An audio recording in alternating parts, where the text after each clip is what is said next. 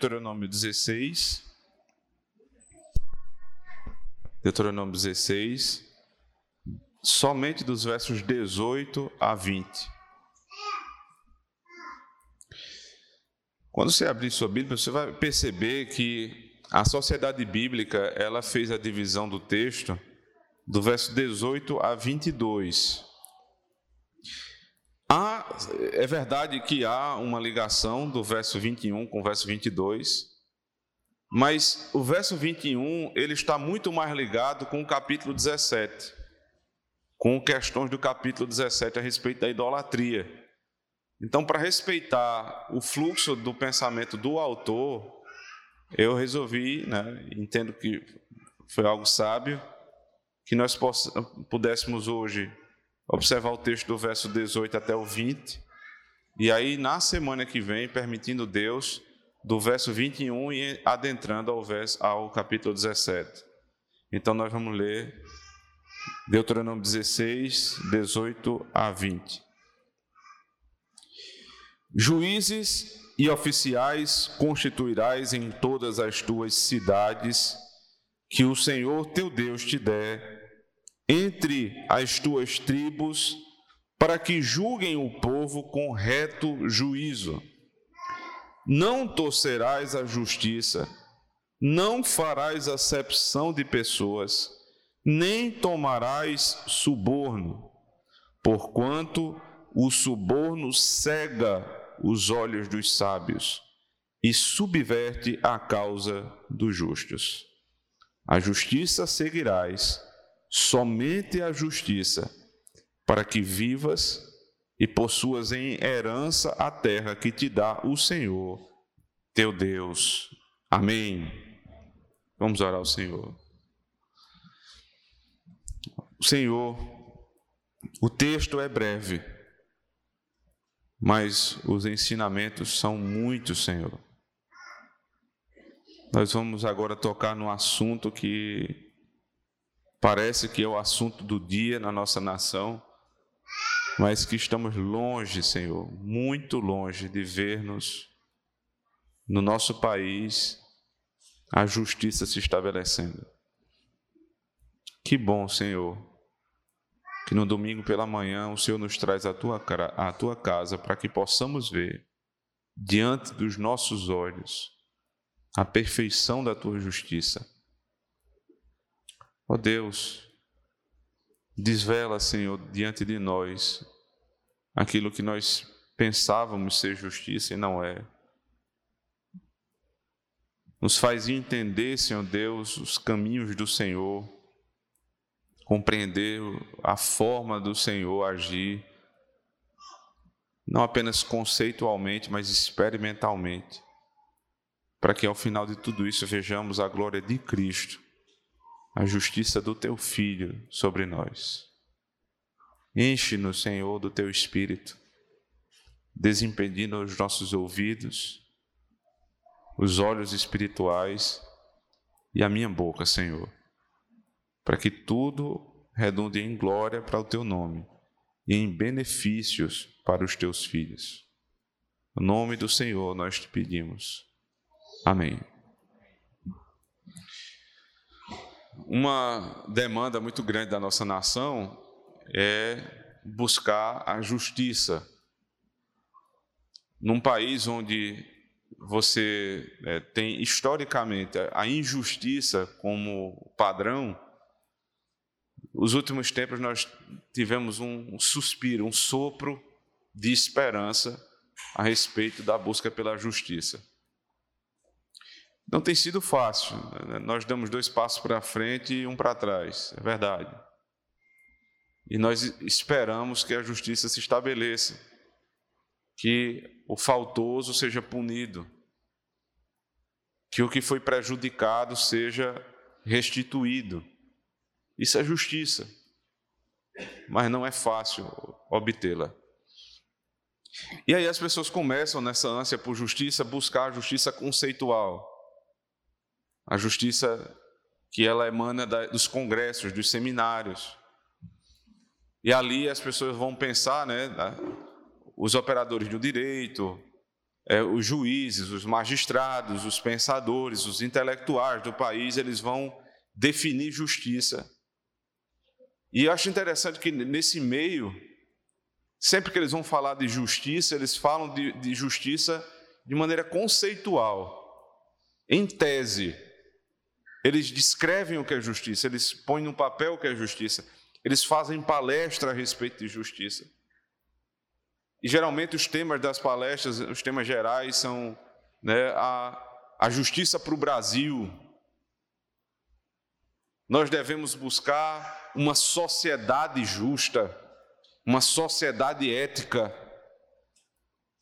E aqui, irmãos, existe um problema muito sério, porque quando a justiça ela é tratada de maneira impessoal, né, como um ente abstrato, sem, sem substância, você nunca vai alcançá-la.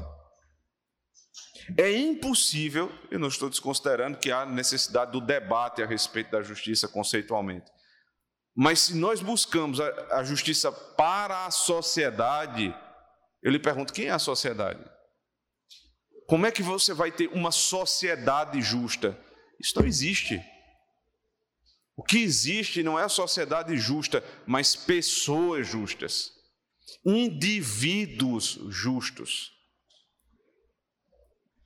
Porque qualquer um, qualquer um pode estudar e aprender a definir justiça. O problema não é definir justiça, o problema é praticar justiça. Será que não dá para entender isso? Qualquer pessoa com um mínimo de, de cognição ela pode aprender, memorizar os dez mandamentos. Ele vai lá, abre a Bíblia, Êxodo 20, Deuteronômio 5, ele, ele busca ali, ali está o resumo do que é justiça, do que é lei, do que é reto. Mas o problema não é você conhecer os preceitos da lei, que são muito facilmente apreendidos. O problema é praticar o preceito da lei. E se nós tratamos né, o estudo da justiça em tese e não experimentalmente, nós não vamos sair do lugar nunca. Se nós vamos buscar justiça para a sociedade, nós não vamos alcançá-la nunca. Nós precisamos buscar justiça para os indivíduos. Ou melhor dizendo, o próprio indivíduo precisa buscar a justiça, compreender o que é justiça e aplicá-la ao, ao fato, né, ao caso prático.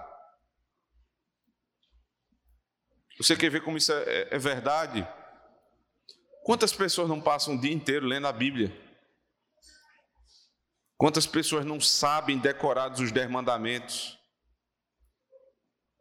Quantas pessoas não, não têm versículos e mais versículos decorados na Bíblia a respeito da lei de Deus?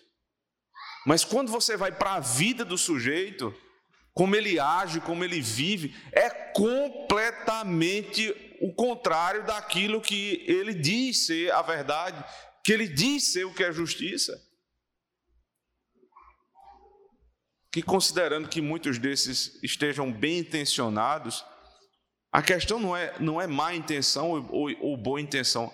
A questão é que muitos, muitas dessas pessoas não sabem pegar o conceito de justiça e aplicá-lo ao, ao, caso prático. Observe como os, os nossos irmãos, e até você pode se identificar assim, espero que não, mas é possível. Como os evangélicos que conhecem a Bíblia, nossos irmãos queridos, como eles vivem,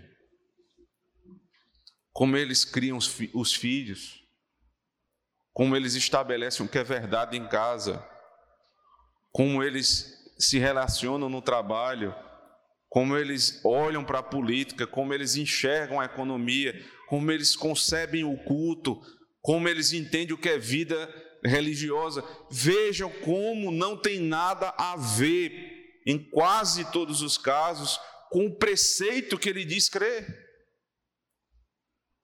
Mas eles sabem o preceito. O que eles não sabem é aplicar o preceito na prática. Porque a lei, ela é dada né, conceitualmente. Ela não tem é, no seu escopo principal a preocupação de, de, de abraçar ou de abarcar todos os casos. A lei não é feita assim.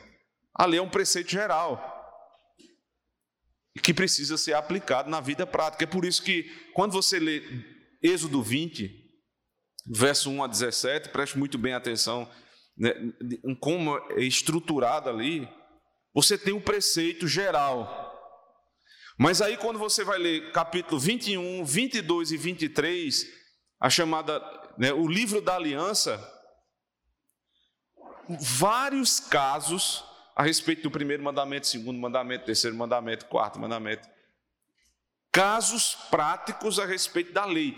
Por que Deus se preocupa com isso?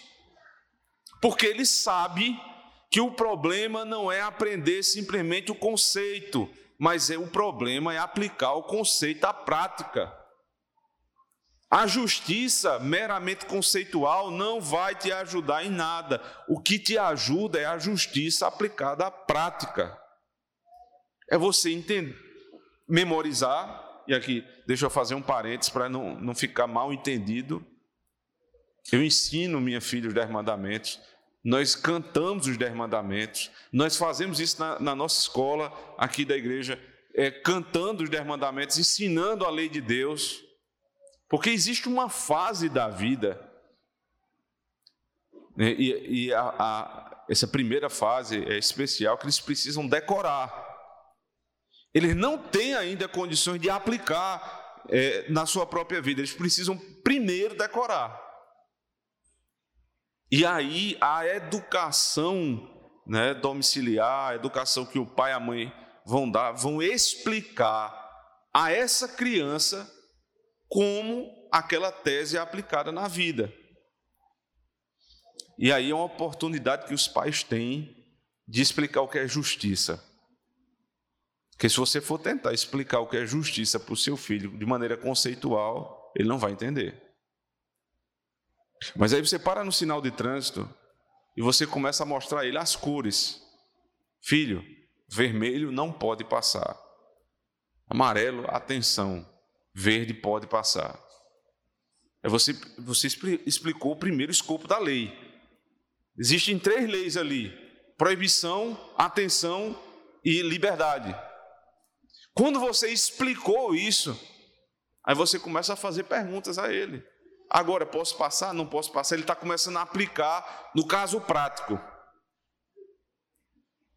E aí você pode fazer uma ligação disso com a lei de Deus. Veja, isso é o que a lei de Deus nos ensina. Não matarás. É um sinal vermelho em favor da vida. O sinal verde do sexto mandamento é preserve a vida, promova a vida tenha filhos, guarde o seu próximo, proteja o seu próximo. Você vai explicando ao seu filho um, algo que começou num conceito abstrato, que é difícil, de difícil compreensão, e você vai aplicando a ele. Você manda ele fazer uma coisa, ele não faz, você chama ele e diz: Meu filho, existe um mandamento na lei do Senhor, o quinto mandamento, honra teu pai e tua mãe. Ele já decorou, Agora ele está apresentando ao caso prático. É a hora agora de você obedecer. Porque eu sou teu pai, porque eu sou tua mãe. E teu filho mente em casa, você não pode rir da mentira, não ache graça da mentira, porque Deus não acha graça em mentira. Mas você vai lembrar ele o mandamento. Meu filho, a Bíblia diz no nome mandamento: não minta. E você tra trata isso com seriedade. E você cita casos bíblicos, por exemplo, a respeito da mentira. Abraão mentiu sobre sua esposa e quase perdeu sua esposa para um homem ímpio. Se você não descrever isso em casos práticos, ele não vai aprender, porque da estrutura do homem ser assim. É por isso também que se você quer ampliar essa, esse, esse conhecimento do seu filho, porque a Bíblia tem muitos casos práticos, muitos, muitos, mas não tem todos, nem todos os livros do mundo seriam possíveis para ter todos os casos. Então você complementa isso com as histórias de ficção, as narrativas, a, a boa literatura que nós temos. E isso está treinando a, a mente do teu filho para ele aplicar os textos bíblicos, a lei de Deus, nos infinitos casos onde ele vai sendo colocado, apresentado ali nos livros. Você vai formando o imaginário do seu filho para que ele possa compreender o caso concreto, como os personagens ali estão é, desenvolvendo dentro do, da situação que foi posta, como é que eles lidam com a lei. Quando eles são menores, você está fazendo isso com eles, você lê para eles e você interpreta a lei ali. Veja, os livros infantis, eles têm geralmente no final da história a moral da história, não é isso? A moral da história é. Geralmente é uma coisa muito simples, muito básica. Você pode aprofundar a moral da história, você pode criticar a moral da história, ensinando teu filho a ler, ensinando teu filho a entrar nas narrativas, nas histórias e, e fazendo interpretação. Sabe o que, é que você está preparando seu filho? Você está preparando seu filho para a vida. Você está preparando seu filho para julgar a vida. Para não ser mais um de, desses crentes perdidos no mundo, que vão para o céu aos trancos e barrancos. Porque não sabem viver, não sabem criar filho, não sabem lidar com a esposa, não sabem lidar com o marido, não sabem lidar com dinheiro, não sabem lidar com nada, porque não foram preparados para a vida. Aprenderam os dez mandamentos, mas não sabem como lidar com os dez mandamentos. Não sabem o que é justiça. Esse é um problema do povo no geral e é um problema também da liderança da igreja. É um problema da liderança. Como nós não temos, na maioria dos casos, presbíteros bem formados na lei de Deus, bem treinados nos casos práticos. Então você que tem suas dúvidas, suas crises, seus problemas, vai buscar um pastor. E em boa parte dos casos, sabe o que, é que ele faz? Ele te manda para um psicólogo. Ele, ele não sabe resolver. Ele te manda para o psicólogo, para o psiquiatra, sei lá o quê, para o terapeuta. Não é, não é porque a Bíblia não possa resolver muitos desses casos, é porque ele não sabe.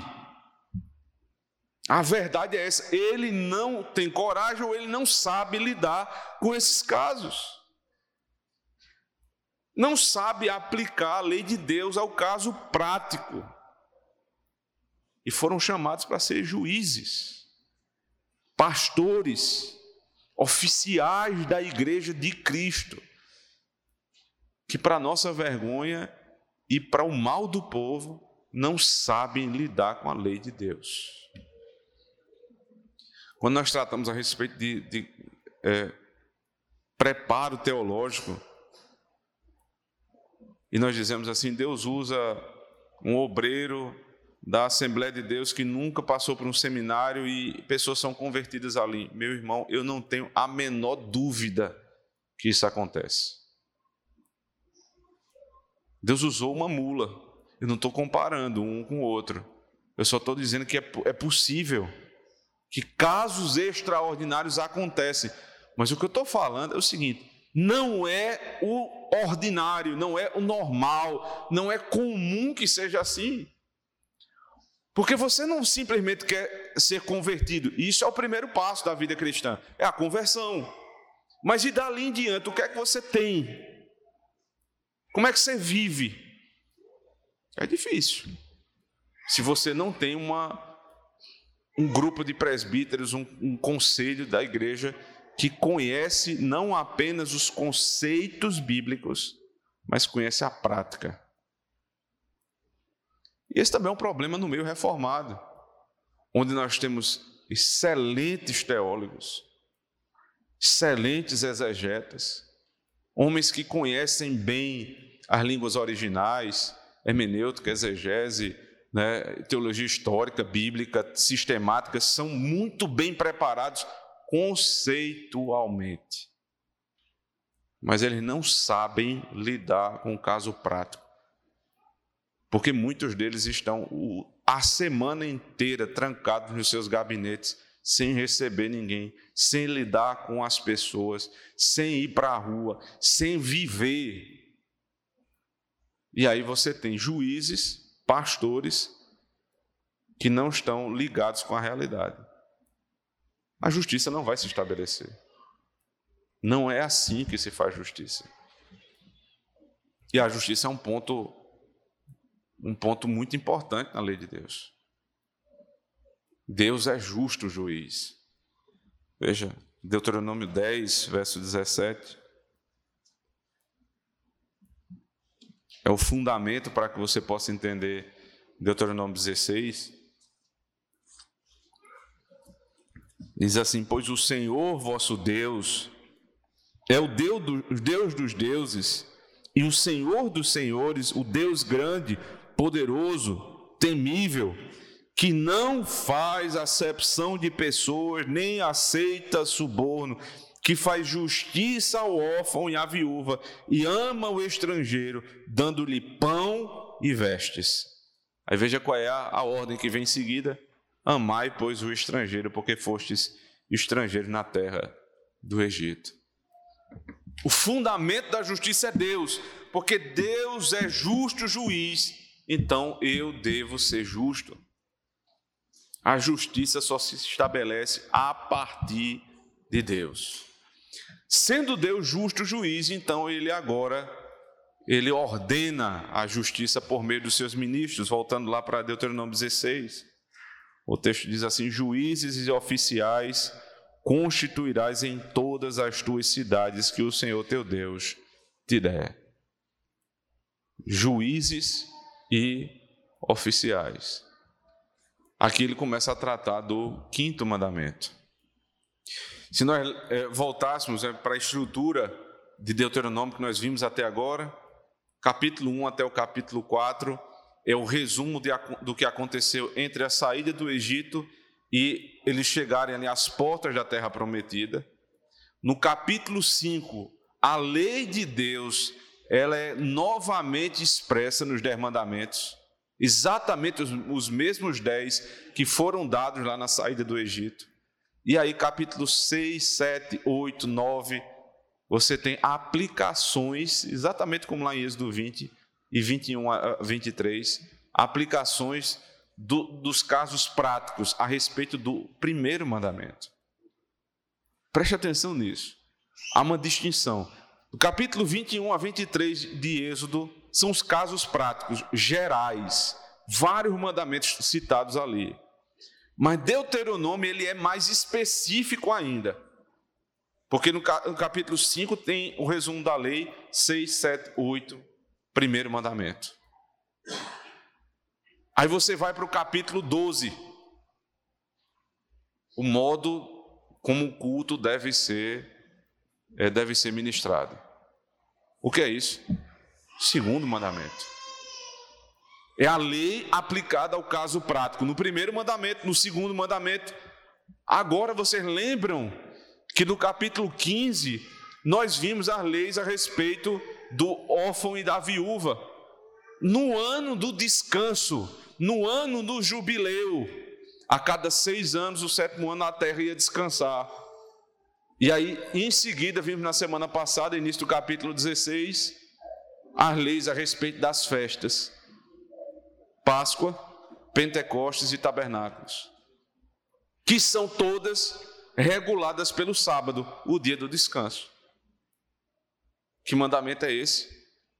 Quarto mandamento. E o terceiro? Ele está posto ali entre o capítulo 9 e 10. Então, primeiro mandamento, segundo mandamento, terceiro mandamento, quarto mandamento. Qual é o próximo mandamento? O quinto, honra teu pai e tua mãe. Exatamente agora começa o quinto mandamento. Juízes e oficiais constituirás. Vocês vão ter pessoas para julgar as causas do povo. E são duas classes aqui que vão trabalhar na justiça: os juízes e os oficiais. Preste bem atenção, não tem legislador. O poder legislativo, ele é dado somente a Deus. Você tem o poder executivo, você tem um poder judiciário, mas você nunca terá o poder legislativo. Aqui numa teocracia, nós estamos falando aqui de um, uma nação que é uma igreja que é governada por Deus. O que é que governa? Qual é, qual é a lei que é o fundamento do governo? A lei de Deus. Os juízes, eles são intérpretes da lei para a vida.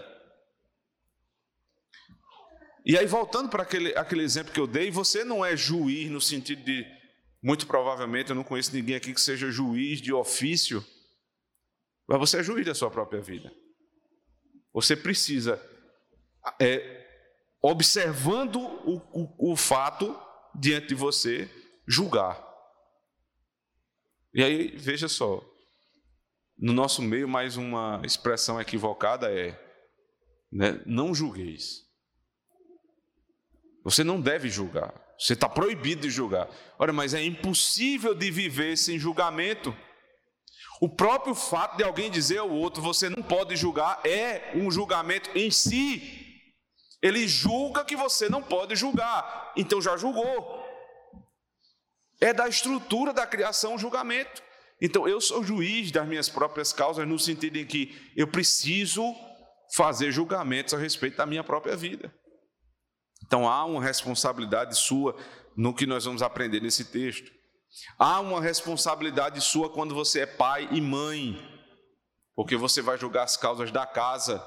Há uma responsabilidade tua se, se você é oficial da igreja, se você é dono de uma empresa, se você exerce autoridade sobre alguém, você precisa aprender esses conceitos.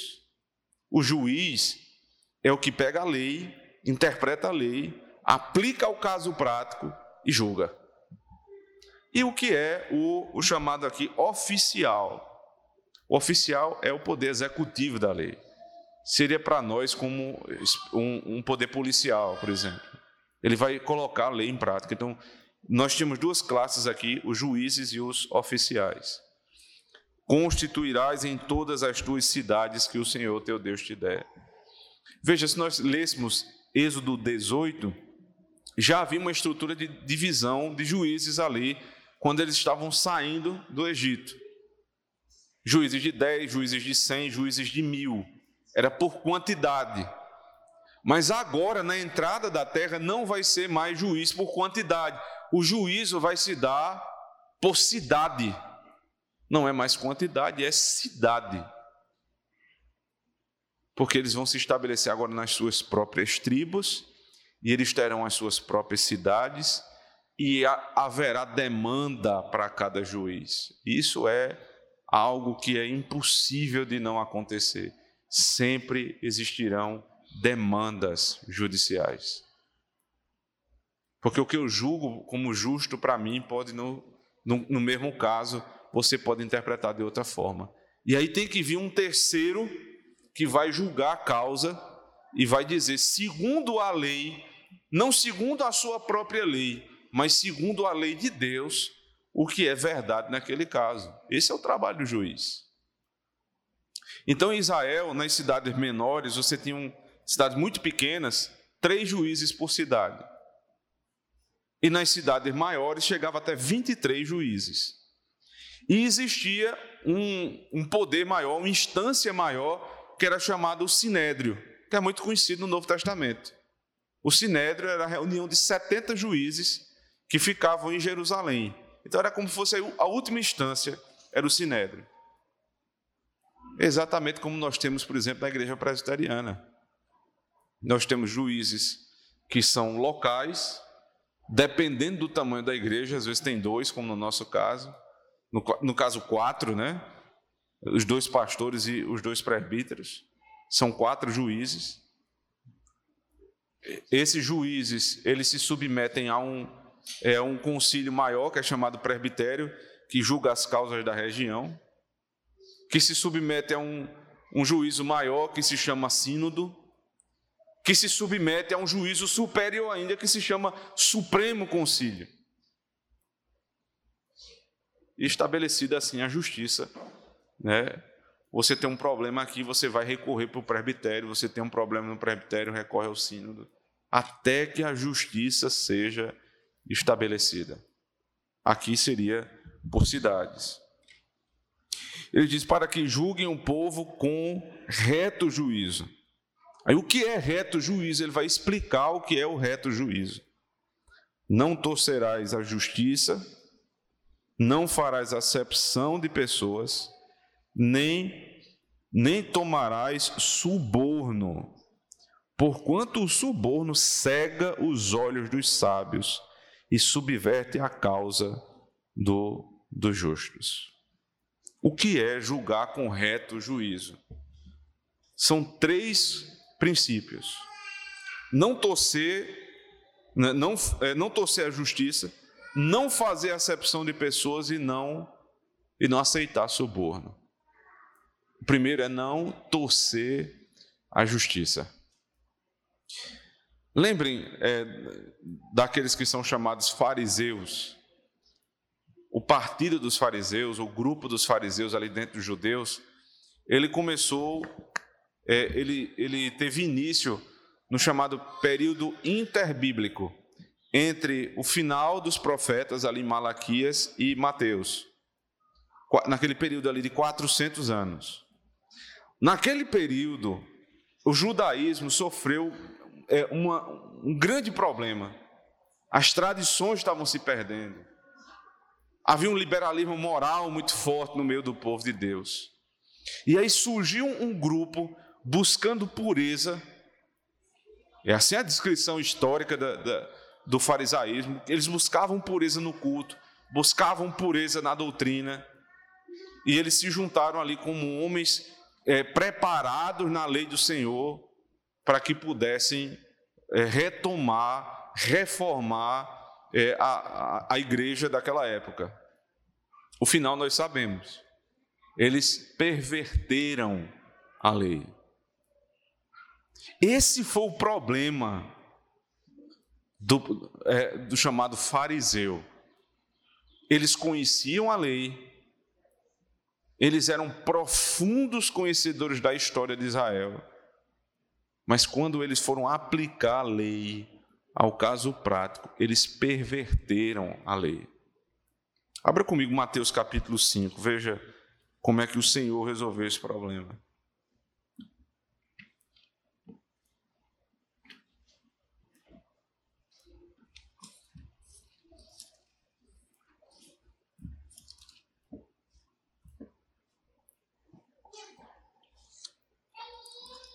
Nós estamos aqui no início do Sermão do Monte.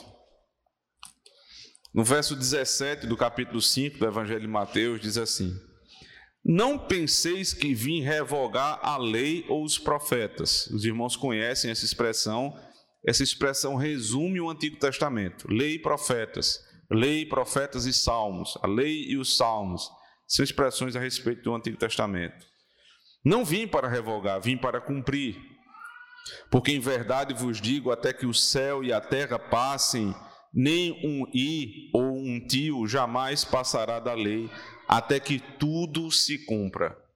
Aquele, pois, que violar um destes mandamentos, posto que dos menores, e assim ensinar aos homens, será considerado mínimo no reino dos céus.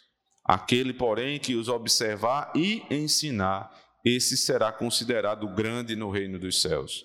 Porque vos digo que se a vossa justiça não exceder em muito a dos escribas e fariseus, jamais entrareis no reino dos céus. Veja o texto que se segue, tratamento do sexto mandamento, verso 21, sétimo mandamento, verso 27. Aí você tem os juramentos, né, que dizem respeito ao nono mandamento, a vingança, os mandamentos começam a ser expostos. Por quê? Essa palavrinha que está aqui, veja, verso 19.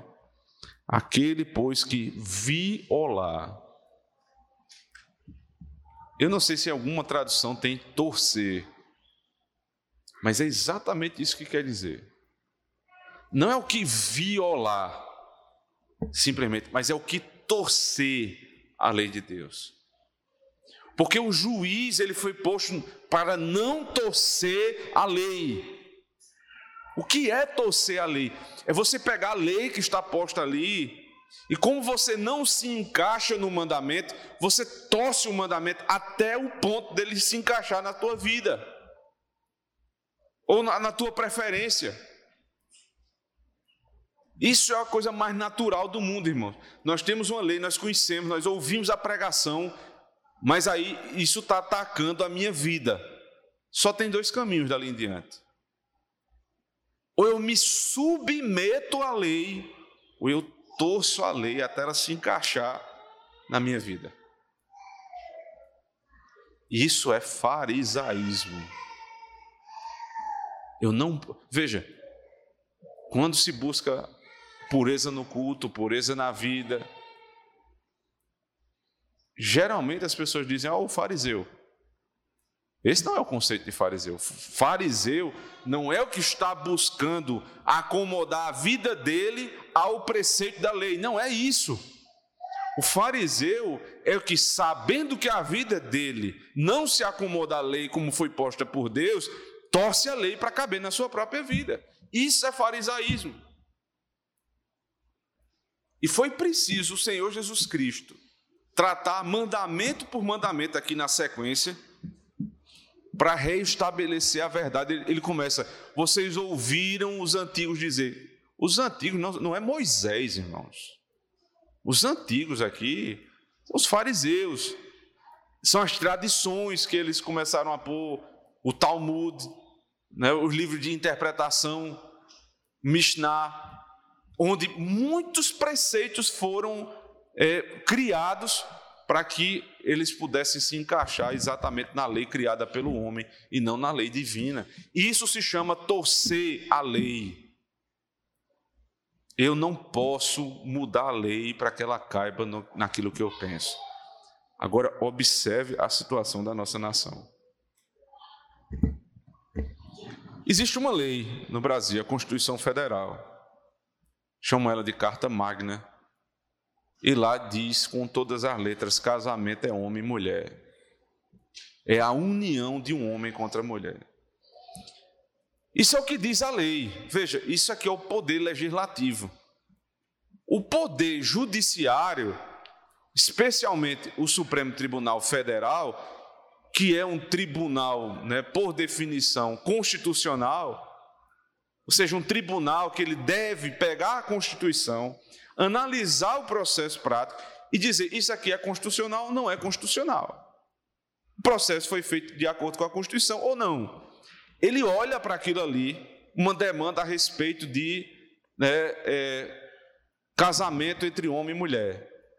O CCJ fez isso e chegou lá no Supremo Tribunal. O que é que aconteceu? Eles simplesmente descartam o texto da Constituição e diz pode casar. O que é isso? É torcer a lei, é torcer a justiça. Assim agem os deputados, os senadores, eles torcem todo o tempo a justiça. Irmãos, e nós estamos certos em criticar. Mas você se lembre, justiça, ela não se estabelece de maneira impessoal. Porque quando a gente começa a dizer assim, isso é um bando de ladrão, nós não estamos mentindo, né? errado não está. Mas é um, um bando de ladrão e eu? Eu devo denunciar o erro deles, não tenha dúvida, mas eu preciso voltar para mim mesmo e, e pensar como eu lido com a lei na minha vida prática. Eu me submeto ou eu torço? Porque se é verdade para eles, precisa ser verdade para mim. Nós não vamos construir uma sociedade justa esperando que o Congresso Nacional se converta. 513 deputados, 81 senadores, todos comecem a se submeter à lei de Deus. Então teremos aí uma sociedade justa. Isso não vai acontecer no sentido, mesmo que aconteça de todos esses homens se converterem, isso não vai levar a uma sociedade justa. Não é assim que as coisas funcionam. A sociedade é justa partindo de pessoas justas. E qual é o primeiro princípio da justiça? Não torça a lei. Quando você foi exortado por um pecado seu, não seja filho de Adão, foi a mulher que o Senhor me deu, foi a situação que eu estava, foi por conta disso ou daquilo. Não torça a lei.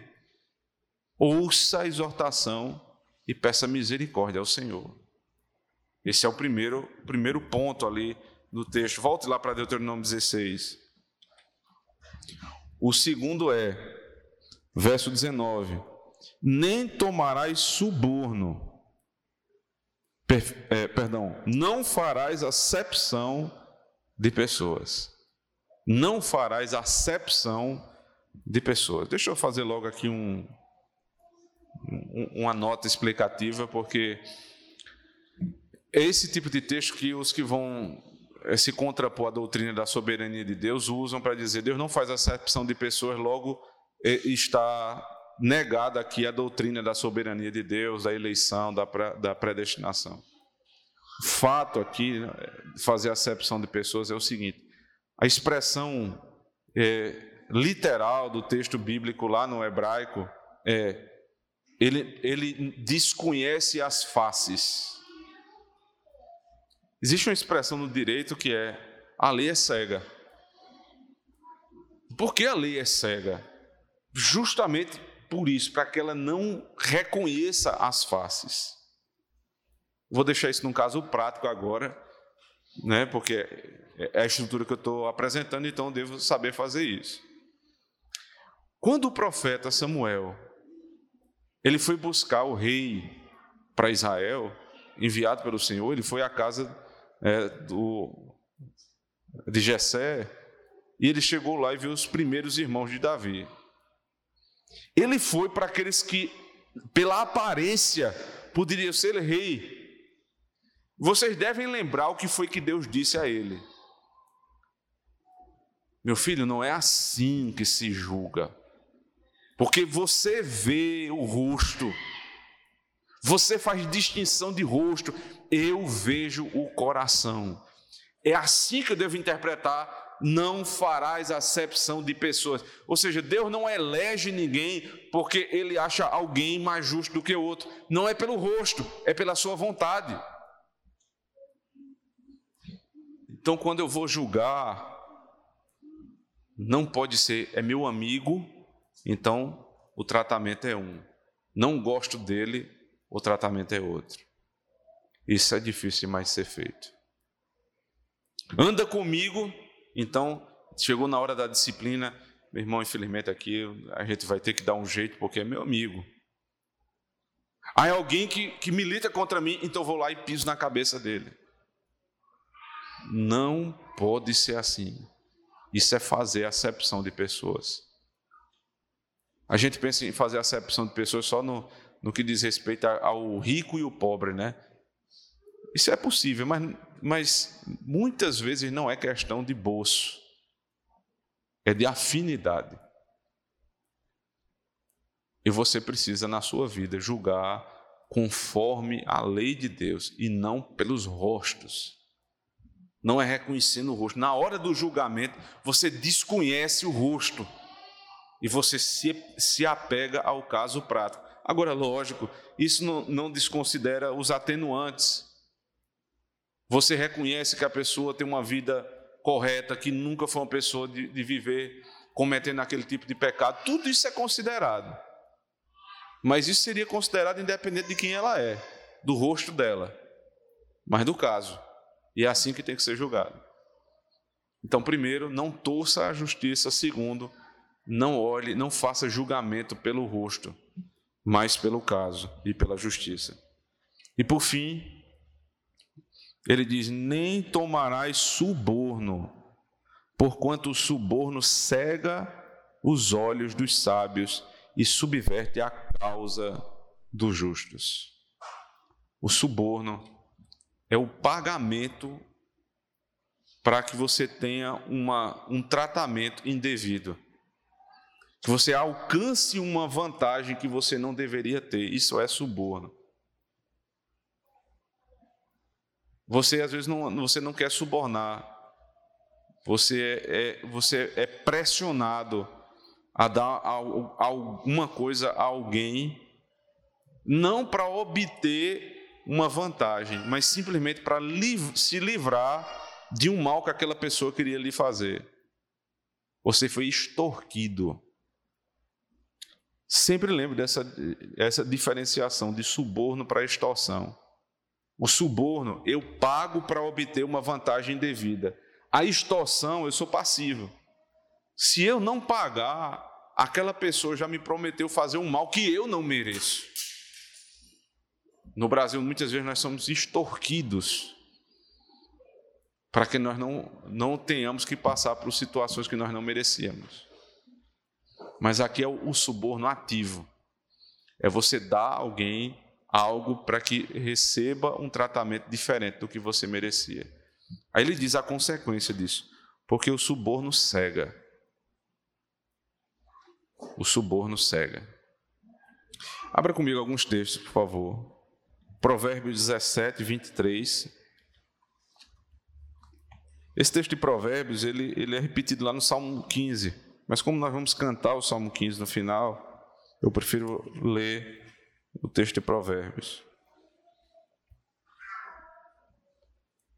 17, 23.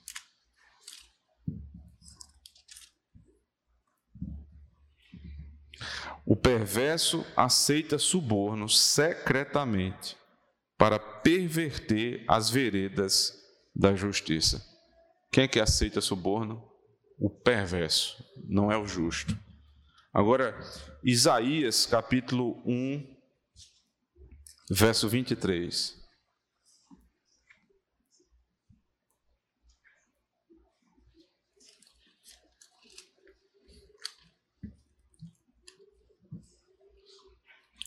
Os teus príncipes são rebeldes e companheiros de ladrões. Cada um deles ama o suborno e corre atrás de recompensas.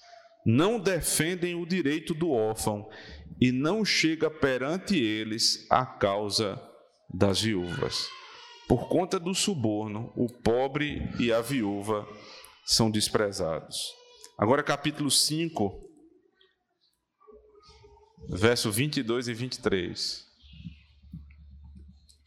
Ai dos que são heróis para beber vinho e valentes para misturar bebida forte, os quais, por suborno, justificam o perverso e ao justo negam justiça.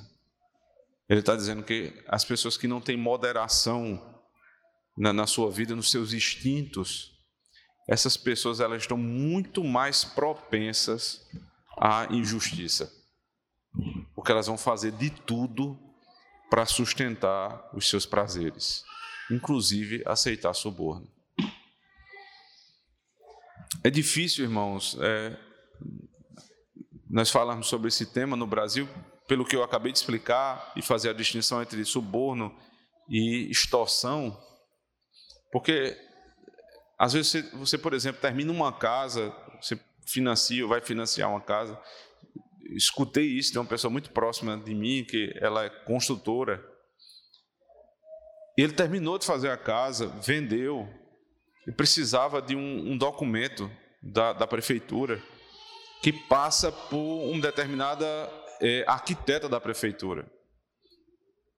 E quando ele foi lá buscar, foi pagar a taxa e o sujeito que estava lá disse: Não, mas não é assim, não, não é pagar a taxa, não. Aí ele disse: Não, tem outra taxa para pagar? Disse, não, tem uma taxa que não é taxa. Se não pagar 3 mil reais, eram duas casas. Por casa, não vai sair o documento, não é aprovado. Veja só a situação do sujeito. Ele, ele vendeu a casa, ele deu a palavra à, à senhora, a senhora queria comprar a casa, né, duas casas, na verdade. E agora ele foi impedido, ele não está, ele não vai ter vantagem em pagar. Ele só está pagando para que ele não receba uma punição que ele não devia. O nome disso é extorsão. O suborno é você estar tá errado, você é parado numa blitz, você está com documentação atrasada, você está bêbado, e aí você vai lá e paga para sair daquela situação. Isso é suborno. Isso é pecado. Se você paga um, juiz, se você paga um policial, se você paga alguém que tem autoridade, para que ele não exerça autoridade em você, que é obrigação dele, e lembre-se, obrigação dada por Deus, para obter uma vantagem, você peca contra o Senhor. Você peca contra o Senhor. E quantas vezes, irmãos, nós somos colocados em situações assim. Mas eu preciso dizer uma coisa: é melhor você sofrer o dano, é melhor você ter seu carro levado, guinchado, é melhor você ir preso, porque já basta o teu primeiro pecado, no caso de você ter cometido algum crime ou algum tipo de contravenção, do que você ser pego em suborno. Porque você não vai poder mais chegar e apontar o erro do outro. É claro que há uma distinção muito grande entre um deputado, um governador que desvia milhões da saúde para isso. Veja, por favor, não caia naquele erro de, de colocar tudo na mesma proporção. Senso de proporcionalidade é extremamente necessário. Hitler, que matou milhões não pode ser comparado com um sujeito que matou uma pessoa uma vez na vida. É, o nome disso é senso de proporção. Mas todos estão enquadrados na mesma lei. Isso é verdade. Isso é verdade. Eu preciso buscar justiça primeiro na minha vida. E depois eu vou buscar para a vida do outro. E o texto termina no verso 20 dizendo: a justiça seguirás, somente a justiça, para que vivas e possuas em herança a terra que te dá o Senhor, teu Deus. Existe um texto em Jó, capítulo 29, que descreve, aqui você percebe a beleza da justiça, mas lá ele vai descrever com maestria, de maneira poética, o que é justiça. Abra comigo, por favor. Jó 29 a partir do verso 7.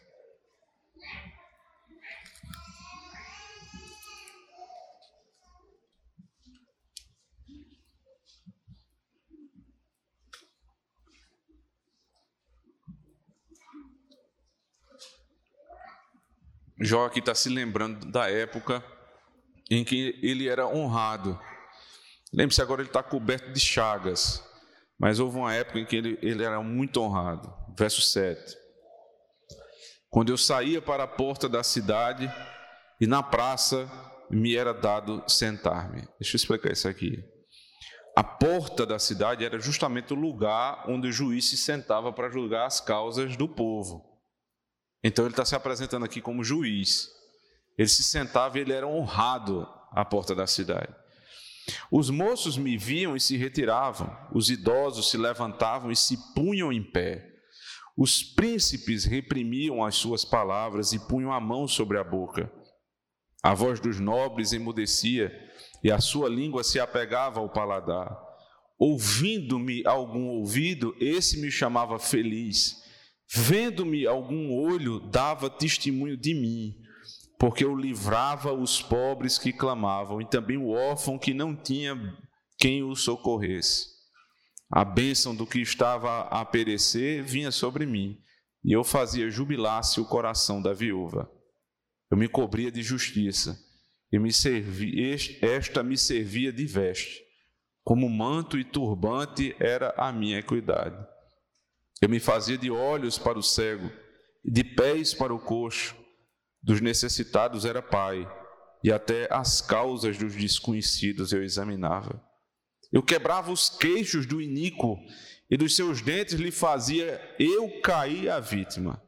Eu dizia: No meu ninho expirarei, multiplicarei os meus dias como a areia. A minha raiz se estenderá até as águas, e o orvalho ficará durante a noite sobre os meus ramos. A minha honra se renovará em mim, e o meu arco se reforçará na minha mão. Os que me ouviam esperavam o meu conselho e guardavam silêncio para ouvi-lo. Havendo eu falado, não replicavam, as minhas palavras caíam sobre eles como orvalho. Esperavam-me como a chuva, abriam a boca como a chuva de primavera. Sorria-me para eles quando não tinham confiança, e a luz do meu rosto não desprezavam. Eu lhes escolhia o caminho, assentava-me como chefe e habitava como rei entre as suas tropas, como quem consola os que pranteiam. Dois princípios aqui a respeito da justiça. A justiça é pessoal. Ele está falando dele. Ele executava a justiça. Não é a justiça da sociedade, é a justiça que estava exemplificada no homem. E segundo, os que estavam submetidos à justiça desse juiz honravam o juiz, admiravam o juiz. Os, os novos se retiravam. Não é lugar de criança ficar diante do juiz. O juiz é glorioso. Não se retiravam porque não tinham dignidade, não é isso. É porque ele ia começar a tratar de questões sérias ali. Os velhos ficavam de pé, honrando aquele homem. E aí ele começava a trabalhar. Como era que era o trabalho dele? Ele era os pés do coxo. O coxo que não poderia buscar a justiça, ele era os pés do coxo. A justiça ia até o coxo o cego que não poderia ver, não poderia enxergar a injustiça sendo feita, ele era os olhos do cego. Lembre-se lá da descrição de Isaías 59. Vocês estão cegos, vocês estão coxos, a vossa mente, os pensamentos, tudo está tá pervertido pelo pecado. Ele diz: Eu sou, eu sou a tua perna, eu sou, eu sou o teu olho, eu sou a tua mente. Ele começa a tomar a forma de homem a justiça é um homem. Aí ele diz: depois de fazer justiça ao, ju, ao justo, ele diz: Eu nunca deixei de quebrar o queixo daqueles que eram injustos. Eu os humilhei. Porque é isso que faz o justo juiz. Ele não só garante o direito da vítima, mas ele pune o infrator e todos vinham à porta da cidade para buscar a justiça desse justo juiz. Essa não é a descrição de Jó, simplesmente. Jó é descrito como um homem que não pecou e sofreu. Não é que Jó nunca pecou, é, é que a maneira como a narrativa nos apresenta é como um homem que nunca pecou, no sentido em que não pecou para que sofresse aquilo e mesmo assim sofreu. Mas existe um homem que nunca pecou, nunca, em caso nenhum, nunca cometeu injustiça e mesmo assim sofreu. O Senhor Jesus Cristo, Ele ele é os pés do coxo. Ele é os olhos do cego. Ele é, ele é a, o pai para o órfão. Ele é o irmão do que não tem irmão. Ele é tudo para todos. E ele é justo juiz. Os ímpios olham para Cristo e só veem lei olham para Cristo e não conseguem enxergar a graça de um redentor. Nós enxergamos em Cristo nosso Senhor, nosso irmão. Nós enxergamos graça vinda do Senhor. Baseado no texto de Romanos capítulo 5, nas palavras do apóstolo Paulo, Justificados, pois, mediante a fé, temos paz com Deus. Ele é justo juiz, sabe por quê? Porque tendo a sua lei quebrada por nós, ele não começou a falar de maneira impessoal, dizendo, né, talvez um dia a sociedade se torne uma sociedade justa. Ou deu um tapinha e disse: tudo bem, vamos, vamos lá, deixa para lá, vocês vão morar no céu assim mesmo. Mas ele enviou seu filho, o seu único filho, para se vestir da couraça de justiça, para pôr o capacete da salvação. Mas sabe qual era a couraça da justiça fisicamente? Os trapos que estavam postos sobre o seu corpo. Sabe qual era o capacete da salvação? uma coroa de espinhos. Sabe quais eram os pés da justiça? Os pés furados pelos cravos da cruz.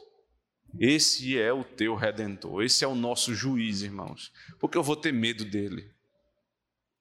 Eu não tenho que ter medo dele. Porque apesar dele não fazer acepção de pessoas, não torcer a justiça e não aceitar suborno, ele cumpriu a lei no meu lugar. E eu estou seguro no Senhor. Ele, o justo juiz, irá justificar todos que creem no seu Filho. Mas se você pensa ser justo e pensa que pode entrar nos céus com seus próprios méritos, lembre que isso vai ser lembrado Deus não aceita suborno, não adianta você dar nada. Você pode dar não só o teu dízimo, você pode dar 100% do teu dinheiro. Não vai valer de absolutamente nada no dia do juízo. Você pode ser a pessoa mais honrada do mundo. Deus, não, não, vê, não vê rostos. E você pode se, se garantir na lei que você criou. Mas o Senhor não tosse a sua própria lei. Creia no Senhor Jesus Cristo e seja salvo pela justiça dele. Amém. Fiquemos de pé, irmãos. Vamos orar ao Senhor.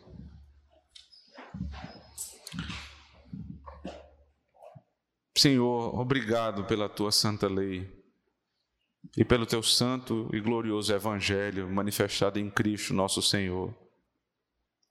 Mesmo o Senhor sendo justo juiz, Tu se importaste, Senhor Deus, conosco. Tu te importastes com os que estão agora aqui, Senhor, manifestando fé no Teu Filho. Justifique-nos, Senhor. Cubra-nos com Teu manto de justiça, para que sejamos mais alvos do que a neve e possamos habitar diante da Tua face, a face do glorioso e justo Senhor, o qual nós iremos com alegria, com gozo, Senhor, morar juntos na eternidade. Porque a justiça ama viver entre os justos e o Senhor é justiça. Amém. Vamos cantar o Salmo 15, irmãos.